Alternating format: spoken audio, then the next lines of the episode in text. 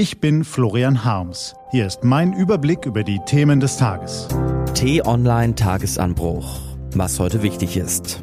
Dienstag, 6. April 2021. Der größte Irrglaube der Pandemie. Heute von Florian Wiechert, gelesen von Nico van Kapelle. Was war? Es ist der Dienstag nach Ostern. Hinter uns ein wunderbares verlängertes Wochenende, strahlender Sonnenschein bis zu 26 Grad.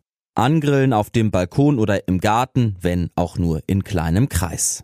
Beim Bäcker nebenan liegen kleine Torten in Form von Klopapierrollen in der Auslage. Lustige Idee.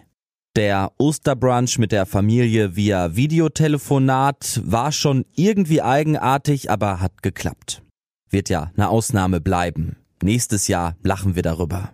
Logisch, denn beim nächsten Bund-Länder-Gipfel am morgigen Mittwoch geht es schon um Lockerung.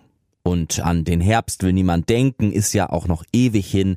Wie genau wir aus dem Lockdown kommen, das entscheiden die Kanzlerin und die Ministerpräsidenten. Gut so, sie haben die Pandemie in Deutschland schließlich ganz gut im Griff. Das Schlimmste liegt wohl hinter uns, es lebe die Hoffnung. Das kommt Ihnen alles ein bisschen komisch vor? Stimmt, denn das war vor genau einem Jahr. Heute klingt das ganz anders. Es ist der Dienstag nach Ostern. Hinter uns liegt ein trübes, nicht enden wollendes Wochenende. Mehr als 10 Grad kälter als vergangenes Jahr und am Ostermontag Regen, Kälte und sogar Hagel und Schnee. Osterbrunch per Videotelefonat wird eingedampft auf 30 Minuten. Die Technik, die ruckelt eh mal wieder. Dem Bäcker nebenan sind seine Scherze vergangen, Homeoffice und Dauerlockdown sind so wahnsinnig zermürbend.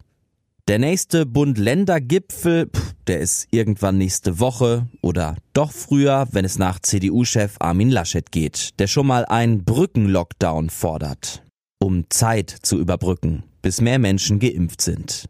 Wann das ist? Tja, keine Ahnung. Eigentlich ist es ja auch egal, wann der Gipfel ist. Das Format ist sowieso überholt. Das hat Kanzlerin Angela Merkel selbst angedeutet. Macht ja sowieso jeder Länderchef, was er will. Urlaub, Hoffnung, pff. Und überhaupt, wie konnten wir damals vor einem Jahr so optimistisch sein? Oder besser, so naiv? Die Hoffnung? Ein Irrglaube vielleicht der größte der Pandemie. Mittlerweile ist klar, dass die schwierigste Phase der Pandemie noch vor uns gelegen hat, auch weil Deutschland sorgenfrei durch den Sommer 2020 und anschließend in die zweite Welle gestolpert ist. Weil ein Impfstoff nicht in Sicht war, weil die Politik es versäumt hat, im Kampf gegen die Pandemie wirkungsvolle Alternativen zum Lockdown zu finden. Weil sich die Corona-Warn-App als millionenschweres Missverständnis herausstellte. Aber Moment mal. Wenn der Optimismus von damals übertrieben war, ist dann vielleicht auf der anderen Seite der aktuelle Pessimismus auch übertrieben? Ja, das mutierende Virus ist weiterhin unberechenbar. Die Inzidenzen steigen vielerorts und die Intensivstationen ächzen unter der Last. Aber es ist längst nicht alles schlecht. Im April sollen laut Bundesgesundheitsminister Jens Spahn genauso viele Menschen geimpft werden wie im gesamten ersten Quartal. Zehn Prozent der Bundesbevölkerung. Im Jahr der Bundestagswahl muss sich die Politik besonders ins Zeug legen, will sie nicht im September die Quittung für ihr Missmanagement bekommen, sondern Vertrauen zurückgewinnen. Beispielsweise in Nordrhein-Westfalen beginnen die Hausärzte mit Impfungen. Auch wenn bundesweit 35.000 Praxen zusammen erstmal nur 940.000 Impfdosen erhalten, also je 26.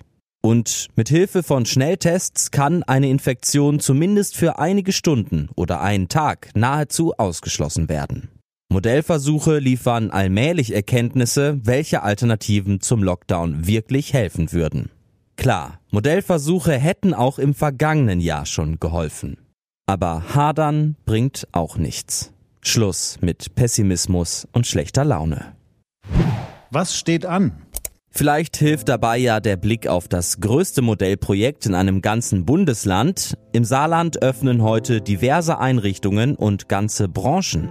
Außengastronomie, Kinos, Theater, Konzerthäuser, Fitnessstudio, Tennishallen und selbst Fußballspielen ist wieder erlaubt. Die T-Online-Redaktion blickt für Sie heute außerdem noch auf diese Themen.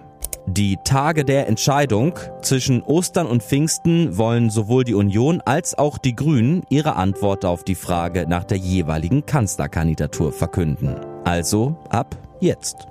Und die Schande von Stuttgart. Diese und andere Nachrichten, Analysen, Interviews und Kolumnen gibt's den ganzen Tag auf t-online.de. Das war der T-Online-Tagesanbruch vom 6. April 2021, produziert vom Online-Radio- und Podcast-Anbieter Detektor FM. Den Podcast gibt's auch auf Spotify. Einfach nach Tagesanbruch suchen und folgen. Ich wünsche Ihnen einen frohen Tag. Ihr Florian Harms.